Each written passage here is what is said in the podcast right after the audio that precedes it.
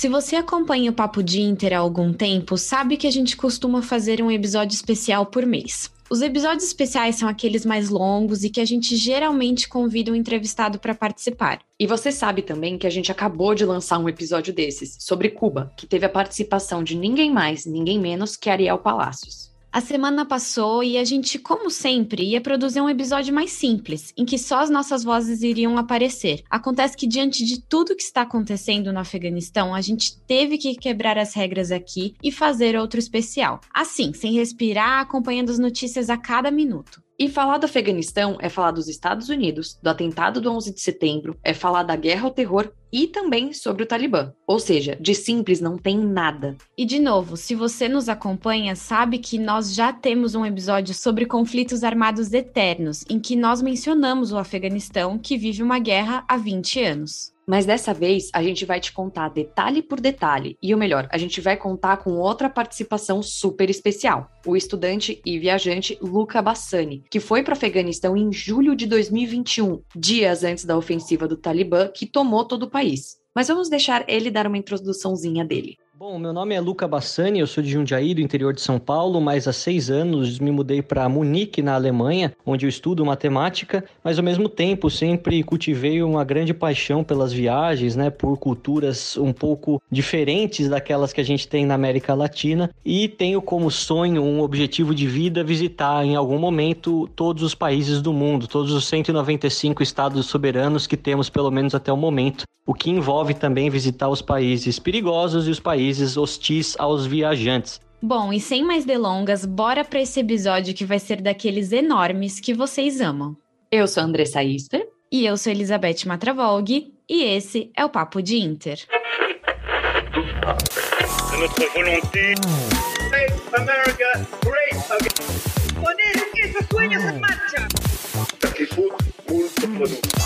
Estado de alarma en toda España. E bom, como sempre no Papo de Inter, a gente vai começar essa história pelo começo, e como vocês já estão acostumados, aqui a gente vai te contar um pouco sobre a história do Afeganistão, porque ela diz muito do país que a gente vê hoje. Assim como muitos outros países do mundo, o Afeganistão foi alvo de interesses colonialistas de grandes potências, como neste caso, os britânicos e a União Soviética. Isso porque, se você abrir o um mapa, você vai entender melhor. O Afeganistão faz fronteira com países como o Turcomenistão, Uzbequistão e Tajiquistão, que eram países da antiga União Soviética, além de estar próximo da Índia, que era colônia britânica. Isso sem falar do Paquistão e do Irã, países com grande influência e poderio na região. Então você já pode imaginar que o Afeganistão era uma região extremamente estratégica e desejada por muitos países. Os britânicos, temendo a expansão soviética na região, tentaram anexar o país três vezes, falhando em todas elas. Mas os britânicos não desistiram. Eles invadiram o Afeganistão de novo em 1838, colocaram um novo rei, mas anos depois foram massacrados e as tropas foram obrigadas a deixar o país. Foi só em 1880, durante a Segunda Guerra Anglo-Afegã, que os britânicos de fato conseguiram tomar o controle das relações exteriores do Afeganistão. A independência total dos afegãos das influências dos ingleses aconteceu só em 1919. Com o passar de quatro décadas, o país viveu em uma monarquia. Foi em 1953, já durante a Guerra Fria, que o general Mohammed Daoud se tornou o primeiro-ministro e assinou uma certa inclinação para a União Soviética. E a gente nem precisa dizer que isso já traz os Estados Unidos para a cena de cara, né? E o Papo de Inter já falou da Guerra Fria umas mil vezes, e em todas elas foram em países diferentes. Isso só mostra que, nesse período, a briga entre Estados Unidos e União Soviética era basicamente vista no mundo inteiro. Enfim, Aqui a gente vai avançar alguns anos porque a história de Daoud envolve idas e vindas no poder e golpes militares. O que você precisa saber é que em 1979 a União Soviética invadiu o Afeganistão e instaurou o governo comunista. Babrak Karmal é colocado no poder e surge um novo grupo nesse rolê todo, os Mujahidins, que representam a oposição ao regime soviético. De novo, não é novidade nenhuma aqui que os Estados Unidos, apoiados pelo Paquistão, China, Irã e Arábia Saudita, financiaram o grupo de oposição que lutava contra a União Soviética. Foi só em 1988 que o Afeganistão, União Soviética, Estados Unidos e o Paquistão assinaram um acordo de paz, com o enfraquecimento já das forças soviéticas. Esse é o mesmo período que a gente falou no nosso último episódio, que Cuba também se viu desamparada pela União Soviética. Mas enfim, Com a queda do regime, muitos países que foram palco das disputas entre as duas potências ficaram com a economia comprometida e muitos com instabilidade política. E foi o que aconteceu com o Afeganistão. Além de uma crise econômica, o país enfrentou uma guerra civil entre o governo atual da época, que era apoiado pelos soviéticos, e os mujahidins. Segundo The Economist, batalhas pelo controle de Cabul, que é a capital do Afeganistão, aconteceram entre 1992 e 96 e causaram mais de 25 mil mortes. E foi em 1996 que o Talibã tomou o controle da capital. E aqui a gente vai fazer uma pausa, porque a gente vai ter um bloco só sobre esse grupo que é considerado terrorista mais para frente nesse episódio. Os anos que seguiram sob o poder do Talibã foram de um regime extremamente ditatorial que acabou com os direitos humanos da população, principalmente das mulheres. O que a gente vai te contar agora é algo que aconteceu em 2001 do outro lado do mundo, lá nos Estados Unidos. Sim, a gente está falando do atentado às Torres Gêmeas em Nova York no dia 11 de setembro de 2001, que vai determinar muita coisa nesse século lá no Afeganistão. Ou seja, daqui a alguns dias, esse dia que marcou história no mundo vai completar 20 anos. E então, guarda bem essa data, porque ela está 100% relacionada com tudo que está acontecendo no Afeganistão hoje. Você com certeza já viu imagens de dois aviões atingindo o World Trade Center, mais precisamente os dois prédios enormes conhecidos como Torres Gêmeas. Naquela manhã do dia 11 de setembro de 2001, um grupo terrorista chamado Al-Qaeda sequestrou quatro aviões que fariam voos internos nos Estados Unidos. O primeiro avião atingiu uma das torres gêmeas. Nesse momento, muitas pessoas acharam que era apenas um acidente, mas minutos depois, um segundo avião atingiu a segunda torre. As torres desabaram e o local ficou em chamas. Pessoas que estavam nos andares mais altos dos prédios pulavam de alturas enormes para tentar fugir do incêndio. O terceiro avião atingiu o Pentágono, que é a sede do Departamento de Defesa dos Estados Unidos, que fica em Washington, a capital americana. O quarto avião caiu em uma área rural no estado da Pensilvânia, um estado que fica próximo das cidades de Washington e Nova York. A princípio, esse quarto avião tinha como destino final o Capitólio, onde fica a casa dos senadores e deputados, também localizado na capital americana. Inclusive, o Capitólio foi o local onde os apoiadores do ex-presidente Trump invadiram no início de 2021, se você se lembra bem. Mas enfim, esse quarto avião só não atingiu a sede do legislativo porque os passageiros perceberam o que estava acontecendo e conseguiram mudar a rota da aeronave. Nessa manhã de terror, 3 mil pessoas morreram, incluindo todos os passageiros dos quatro aviões, bombeiros, funcionários do Pentágono e muitas pessoas que trabalhavam no World Trade Center. E aqui vai um relato pessoal. No início de 2020, quando Covid não era Covid ainda, eu viajei para os Estados Unidos e pude conhecer o Memorial e o Museu das Torres Gêmeas e o Pentágono. Esses dois lugares carregam muita história e até hoje dá para sentir o peso que esse ataque causou nos Estados Unidos. Mas diferente de muitos países que são atacados e não conseguem se reerguer por anos, os Estados Unidos se reergueram rapidamente. Tanto eu quanto a Beth tivemos a oportunidade de ir a Nova York recentemente. E hoje, no lugar das torres, tem uma cascata infinita que leva o nome de todas as 3 mil vítimas. Do lado tem o Museu do 11 de Setembro, que claramente conta a história única e exclusiva do ponto de vista dos Estados Unidos. E do outro lado tem um prédio gigantesco que leva o nome da One World Trade Center. Mas enfim, se você visitou os Estados Unidos depois de 2001, sabe que os americanos ficaram extremamente traumatizados e tomaram medidas extremas. E eu não estou falando aqui só da segurança que a gente vê nos aeroportos do país e nem dos processos de retirada de vistos super difíceis de conseguir. Eu estou falando aqui da invasão ao Afeganistão em 2001 e a guerra ao terror que se perpetua até hoje. Nos próximos blocos, a gente vai te contar quem é o Talibã, o que o Afeganistão tem a ver com todo esse rolê do 11 de setembro e a guerra que já dura há 20 anos no país.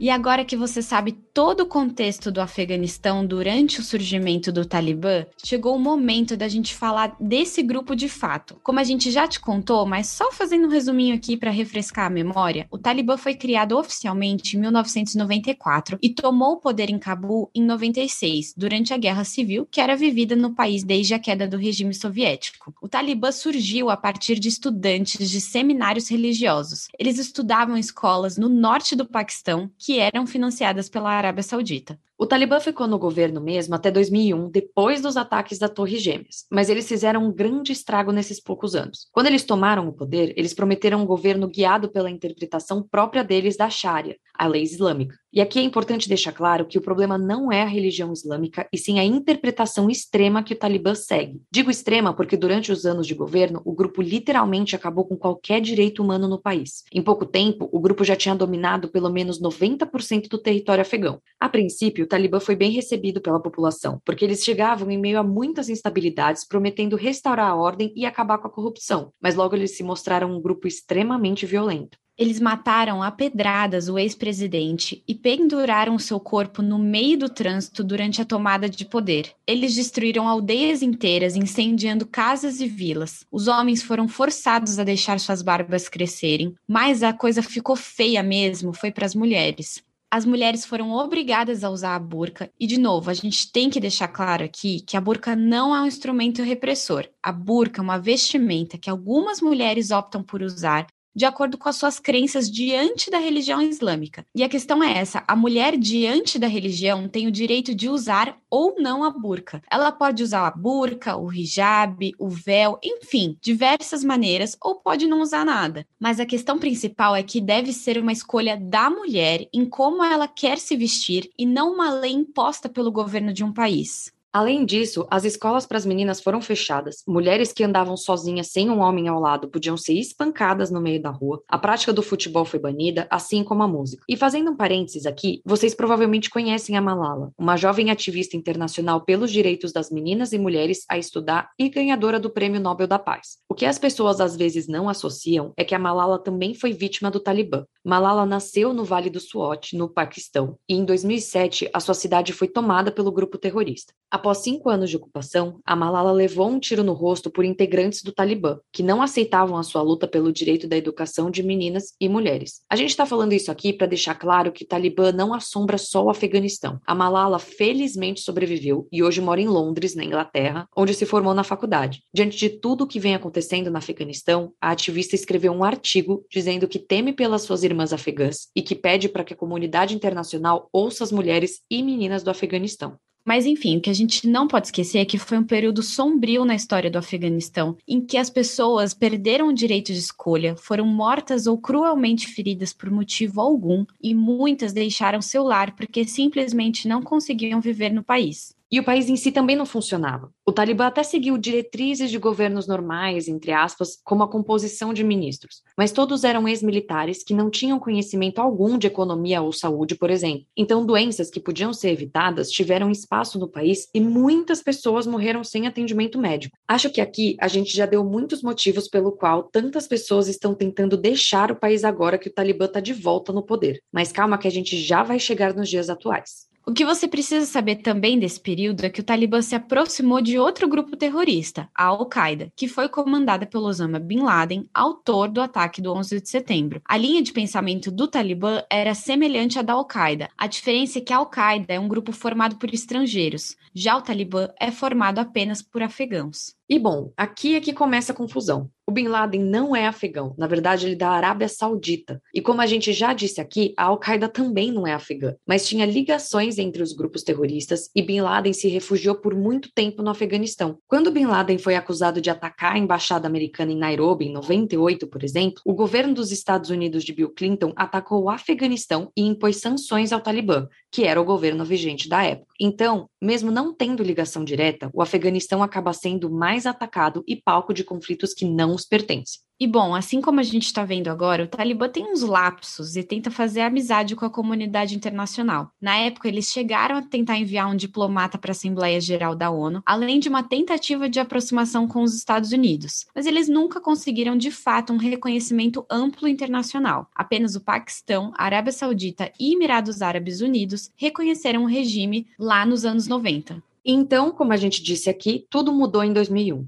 Depois do ataque, o Bin Laden reivindicou a autoria e se escondeu no Afeganistão. Acontece que o Talibã, na época, por mais que não tivesse nada a ver com o rolê diretamente, acabou protegendo Bin Laden e não entregando para o governo americano. E aí, os Estados Unidos estavam simplesmente obcecados por justiça a qualquer preço e, em apenas um mês, iniciou os ataques ao Afeganistão. O Talibã logo foi retirado do poder após a invasão americana, mas como a gente vê hoje, eles nunca de fato deixaram o país. No próximo bloco, a gente vai te contar o que foi e o que ainda é essa guerra que hoje já dura 20 anos.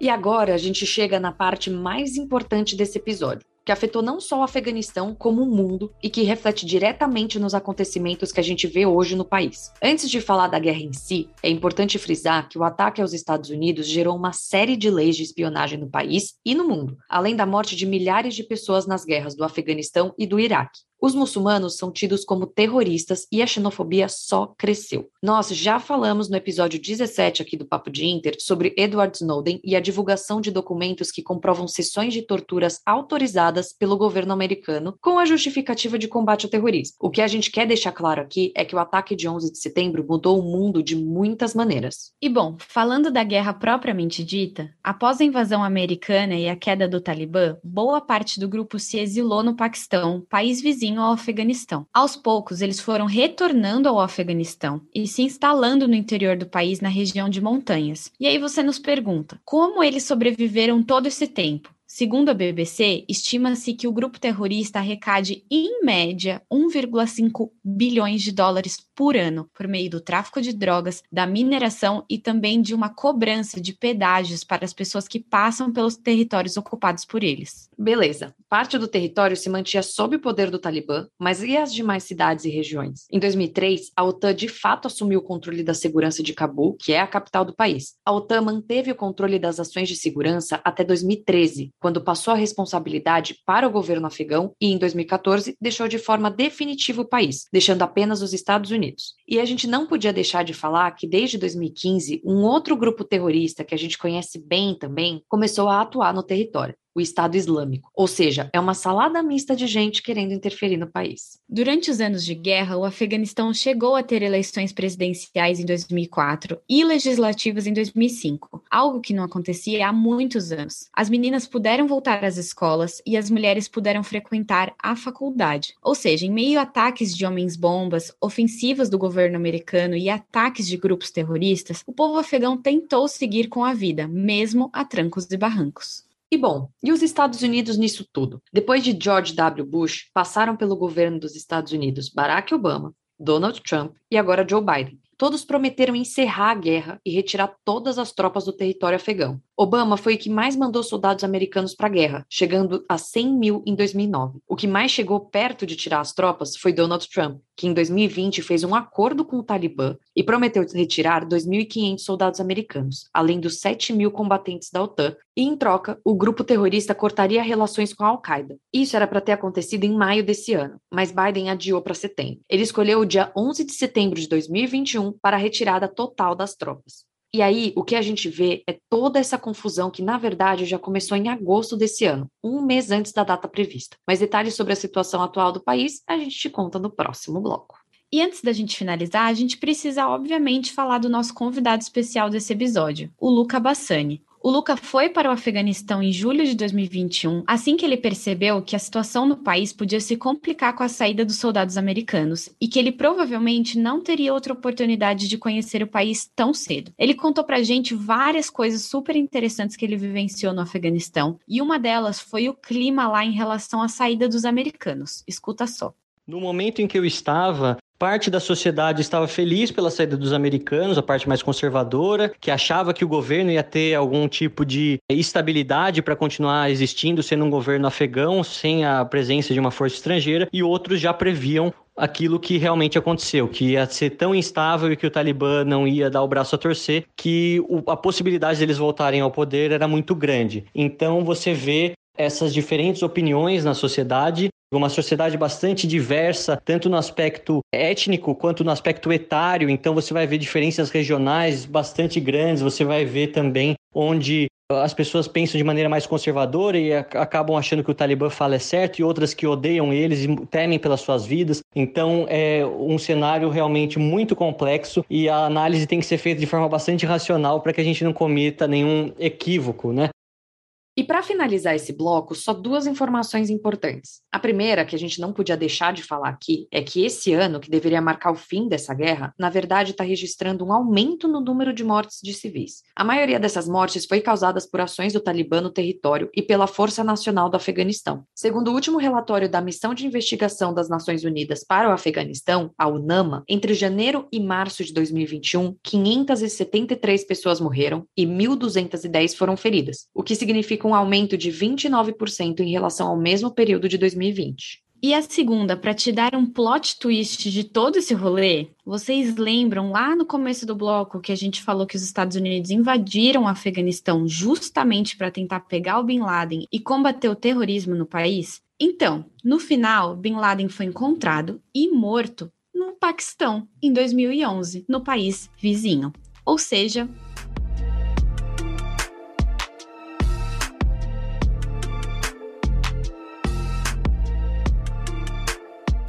dado todo esse contexto, chegou a hora de falar de 2021 e o que está acontecendo no Afeganistão. Como a gente já te contou nos blocos anteriores, o governo de Joe Biden prometeu retirar as tropas americanas do Afeganistão até o dia 11 de setembro. Ele começou a fazer isso meses antes e a resposta do Talibã foi imediata. Em julho de 2021, algumas cidades já começaram a cair. Aqui é importante a gente frisar que, apesar de algumas cidades terem sido tomadas de forma violenta, em outras, o governo afegão se retirou sem trocar um tiro com o grupo. O Luca fez uma viagem pelo Afeganistão até o dia 4 de julho, para a gente ser mais precisa aqui. E já nesse período dava para sentir a tensão do que estava para acontecer no país. Ele contou para a gente o clima das cidades que ele visitou e também como os acontecimentos afetaram o planejamento de sua viagem. Escuta só. Enquanto eu estava lá, já havia sim algumas tensões. Pessoas que moram nas cidades com famílias no interior já contavam, né? Nos passavam relatos de invasões do Talibã nos vilarejos, da violência que já estava sendo cometida, mas isso ainda era longe da realidade das grandes cidades. E exatamente isso que acabou surpreendendo a todos lá e também a, a nós, como a tomada das grandes cidades se deu de forma tão rápida em apenas três dias, as quatro maiores cidades, né, Kandahar, Mazar-e-Sharif, Herat e Cabul, caíram sob o Talibã, algo que eles não conseguiam desde 2001, né, desde a, da, do primeiro governo que eles tiveram. As tensões no país sempre acontecem, mas um país onde não há imprensa livre, onde não há, onde o sinal da internet a eletricidade ainda é uma questão muito difícil, muito complicado com que essas informações cheguem no mundo ou, ou se espalhem por aí para relatar o que acontece. Mas sempre há, havia muitos relatos e isso causava uma certa tensão e fez até com que a gente mudasse o planejamento da viagem em certos momentos, quando uma das cidades que nós visitaríamos, a cidade de Bamiyan, a estrada que leva a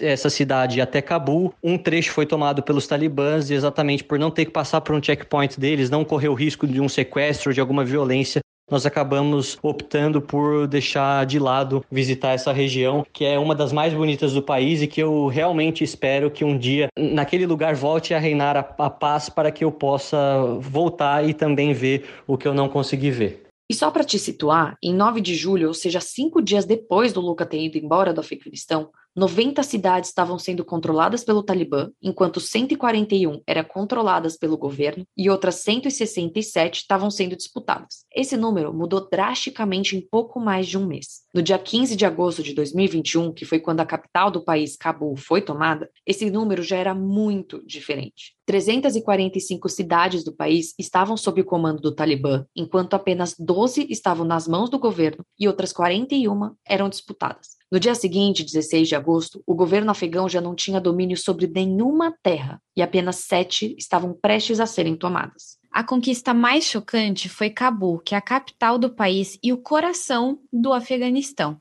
Lá, que era onde estava o presidente, o que aconteceu foi uma transição pacífica, entre aspas. O que a gente está querendo dizer é que não houve uma violência para tirar o presidente Ashraf Ghani do seu posto, diferentemente do que aconteceu em 96, que a gente já contou aqui. Ele fugiu do país rumo à Ásia Central antes da tomada do Talibã do Palácio Presidencial e momentos depois fez uma declaração. Nela, ele disse que o Talibã, abre aspas, obteve vitória no julgamento da espada e da arma eles têm a responsabilidade de proteger a honra, a prosperidade e o respeito próprio dos nossos compatriotas. Fecha aspas. E a pergunta que a maioria das pessoas se faz agora é: e o que vai acontecer? Bom, é claro que isso ainda é um mistério. O que a gente sabe é que o Talibã alega que dessa vez o seu governo vai ser diferente, mas ao mesmo tempo, o grupo também alega que vai restaurar o Estado Islâmico do Afeganistão, nome dado ao regime dos anos 90 e que foi retirado do poder pelos Estados Unidos em 2001.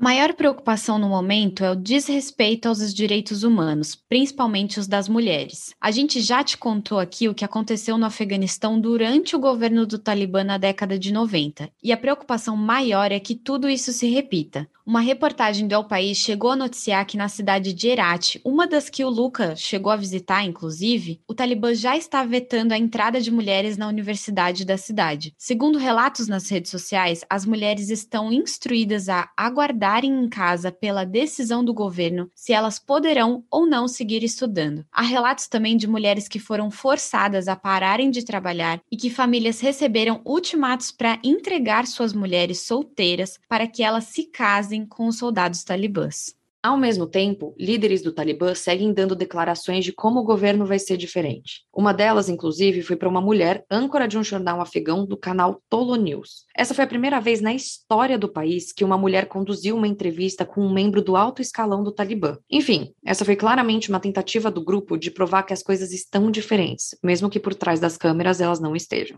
E só para complementar aqui o assunto do Talibã, atualmente o grupo conta com um líder supremo, um conselho de 26 membros membros e uma espécie de gabinete de ministros que lida com atividades das mais diferentes áreas, como saúde, economia, enfim, etc. Isso fora um escritório diplomático em Doha, no Catar, criado em 2013, com o intuito de facilitar as negociações de paz entre o grupo e os Estados Unidos. Mas apesar dessa suposta boa estrutura, os membros do Talibã seguem em movimento o tempo todo, sem ter uma infraestrutura fixa. O chefe político desse escritório é um homem que você provavelmente vai ver muito por aí. Mullah Abdul Ghani Baradar. Apesar dele não ser o líder do Talibã em si, ele é considerado o rosto do grupo, por assim dizer. Mas vamos voltar aqui ao Luca e o que vem rolando no país recentemente. Nosso convidado segue em contato com os amigos que ele fez durante a sua viagem. Algo muito interessante que ele contou pra gente é que ele não se hospedou em nenhum hotel durante a sua estadia no país. Isso porque é meio óbvio que quem fica no hotel é estrangeiro, e estrangeiros são alvos fáceis para o Talibã. Mas o ponto é que o Luca continua conversando com essas pessoas e ele dividiu com a gente o que os seus amigos têm contado para ele de lá. Eu ainda tenho contato com algumas pessoas que vivem no Afeganistão, contato praticamente que diário. Todos eles, pelo menos esses meus amigos, estão tentando no momento fugir do país, o que é impossibilitado pela crise nos aeroportos, principalmente no aeroporto de Cabu, onde voos não têm, comerciais não têm mais saído, onde muitas embaixadas também estão fechadas, ou seja, as pessoas não acham voo para sair, não acham embaixadas e consulados abertos para conseguir vistos ou documentos de viagem e acabam ficando lá isoladas, abandonadas. As mulheres, uma amiga minha principalmente, tem evitado sair de casa, ela deixa com que os homens da família acabam tomando as tarefas fora de casa para que ela possa se poupar, já que por ser uma mulher um pouco mais um pouco mais liberal, que usa roupas um pouco mais coloridas, ser solteira, ela corre sempre o risco de ser levada por um dos talibãs e ter um destino muito muito triste. Então é, fica um pouco a sensação de impotência, mas sempre tento mandar energias positivas, falar com eles nesse momento, já que qualquer outro tipo de ajuda é muito difícil. O, o país também está com uma crise bancária, os bancos estão sem notas, muitos bancos fechados. Então, mesmo que eu quisesse ou que outras pessoas quisessem dar uma ajuda financeira para essas pessoas, nesse momento ainda é quase impossível. Por isso que é importante estar lá, é, mandando energias é, positivas, falando diariamente e também aquelas pessoas de fé fazendo suas orações pelo povo do Afeganistão que tanto precisa de ajuda nesse momento. Realmente um país bastante complexo e que eu gostei bastante de visitar, uma experiência para a vida toda. E o Luca tocou em outro ponto bastante importante que tem repercutido bastante na mídia internacional: o aeroporto de Cabu. Você deve ter se deparado com algum vídeo das pessoas correndo atrás de aviões norte-americanos ou de pessoas tentando invadir o aeroporto. Enfim, cenas muito fortes e muito tristes. Essas cenas aconteceram no domingo e na segunda-feira, nos dias 15 e 16 de agosto, respectivamente. Milhares de pessoas invadiram o aeroporto numa tentativa desesperada de entrar em algum avião e conseguir fugir do país. O resultado foi pelo menos 12 mortos e uma série de feridos. No meio de todo esse caos, as forças americanas assumiram o controle do aeroporto e suspenderam todos os voos numa tentativa de controlar a situação. Os Estados Unidos chegaram a enviar 2.500 fuzileiros navais para o aeroporto para ajudar. Já a autoridade de aviação afegã afirmou que o aeroporto foi liberado apenas para militares e aconselhou as companhias aéreas a evitarem o espaço aéreo do país, o que foi exatamente o que aconteceu. Diversas companhias europeias, americanas e de países como Catar, Singapura e Taiwan imediatamente desviaram as suas rotas. purpose. Já na terça-feira, os voos foram retomados no Aeroporto Internacional de Cabu.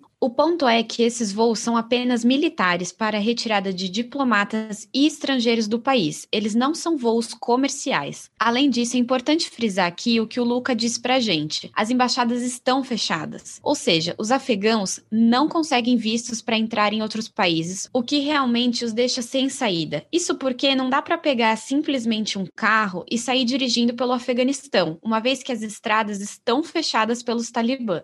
Para o nosso próximo e último bloco, a gente vai te contar exatamente sobre os outros países, ou seja, como o mundo vem reagindo à tomada do Talibã.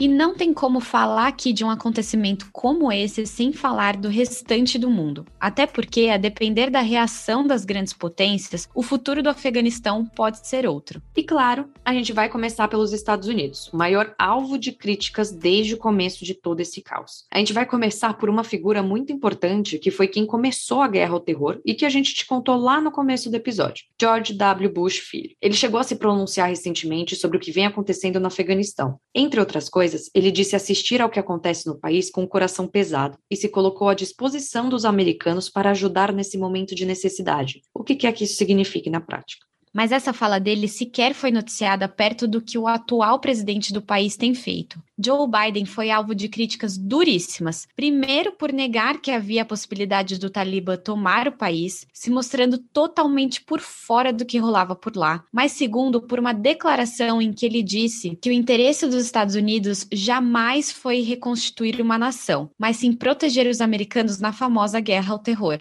Fora tudo isso, Biden também se defendeu das críticas, alegando que jamais teria um momento perfeito para retirar as tropas do Afeganistão e que o governo afegão desistiu do país, se referindo ali ao presidente que fugiu antes do negócio ficar feio. Em outras palavras, ele mantém a ideia de que retirar as tropas americanas não foi um erro. Inclusive, na data da gravação desse episódio, Biden deu uma nova entrevista à emissora ABC, dizendo que era impossível que os Estados Unidos deixassem o Afeganistão depois de duas décadas da guerra sem gerar um caos e confirmou que tropas americanas vão ficar no país o tempo que for necessário para garantir a evacuação de cidadãos americanos. A data prevista é de até 31 de agosto. E outros países do Ocidente observam com nervosismo o que está rolando no Afeganistão. A Alemanha, por exemplo, se posicionou demonstrando preocupação com o destino dos afegãos, assim como com o desenvolvimento do país como um todo. Já a União Europeia em si chegou a dizer que os afegãos, abre aspas, estão em uma encruzilhada. Segurança e bem-estar dos cidadãos e a segurança internacional estão em jogo. Fecha aspas. E trazendo aqui uma análise feita pelo jornal americano The Economist, esses países ocidentais enfrentam o maior dilema atualmente. Por um lado, está totalmente fora de cogitação apoiar financeiramente o Talibã, mas por outro, essa ajuda financeira podia servir como uma moeda de troca para exigir um comportamento mais razoável por parte dos governantes. E como toda boa história, sempre existem dois lados. Nesse caso, existem alguns países que ou apoiam o Talibã ou pelo menos querem manter boas relações com o grupo. O Paquistão, a Rússia e a China são alguns exemplos. Começando pelo Paquistão, o primeiro-ministro do país comemorou a vitória do grupo no Afeganistão e disse que o Talibã, abre aspas, quebrou as correntes da escravidão mental no país. Fecha aspas. Não só ele, como outros membros do governo paquistanês também se pronunciaram, celebrando a vitória do Talibã. Aqui, só para te lembrar, quando os Estados Unidos invadiram o Afeganistão, boa parte do Talibã se exilou no Paquistão. Por isso, né, até que faz sentido essa reação do governo paquistanês. Já com relação à Rússia, o país se pronunciou e anunciou o estabelecimento de contatos com representantes das novas autoridades afegãs para decidir se vão ou não reconhecer o governo como legítimo. O mais curioso é que a Rússia considera o Talibã como uma organização terrorista desde 2003. O que a Rússia chegou a exigir foi a proteção da embaixada russa no país. Mas enfim, é o famoso. Vamos aguardar as cenas dos próximos capítulos. E a China, na verdade, está ali tentando não se comprometer. O país chegou a dizer que deseja manter relações amistosas com os talibãs e que respeita o direito do povo afegão de decidir seu próprio destino e futuro. A porta-voz chinesa chegou a dizer, inclusive, que os talibãs indicaram várias vezes a esperança de desenvolver boas relações com a China, isso segundo o Globo. Mas, por outro lado, o país tem medo que o Afeganistão, tomado pelos talibãs, vire terreno para extremistas. De um modo geral, até a gravação desse episódio, nenhum país reconheceu o Talibã como governo legítimo do Afeganistão. Enquanto o Ocidente está todo chocado observando o que rola por ali, alguns países do Oriente podem até flertar com os talibãs, mas nada muito oficial. O que se sabe é que o Talibã vai tentar essa aproximação com outros países. Isso porque um dos porta-vozes do grupo chegou a dar uma entrevista para o Al Jazeera, pedindo à comunidade internacional e entidades que entrassem em contato com eles para resolver qualquer tema, entre aspas. E disse ainda que o Talibã, abre aspas, conquistou o que queria, que é a liberdade para o país e a independência para o povo, fecha aspas concluindo ao dizer que eles não acham que as forças estrangeiras vão cometer o mesmo erro no Afeganistão outra vez.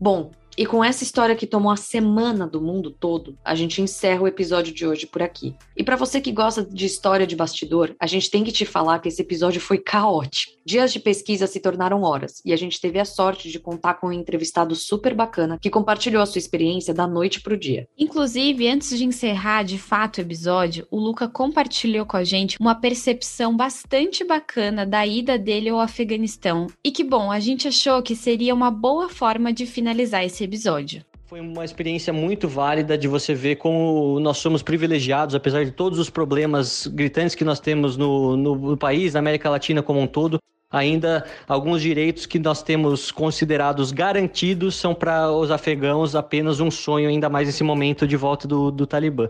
É sobre isso. O nosso super obrigado ao Luca e a gente espera acompanhar ele por mais viagens por esse mundo. E claro, nosso super obrigada sempre a você que não perde um episódio e que pediu para que a gente fizesse esse episódio sobre o Afeganistão. Antes de encerrar, não esquece de seguir a gente lá no arroba Papo de Inter Podcast, tudo junto no Instagram, e no arroba Papo de Inter Underline Pod no Twitter. Ah, e para o pessoal que segue a gente lá no Spotify, agora você pode ativar um sininho de notificação que vai te avisar sempre que a gente postar um episódio novo. É isso, gente. Até a próxima semana.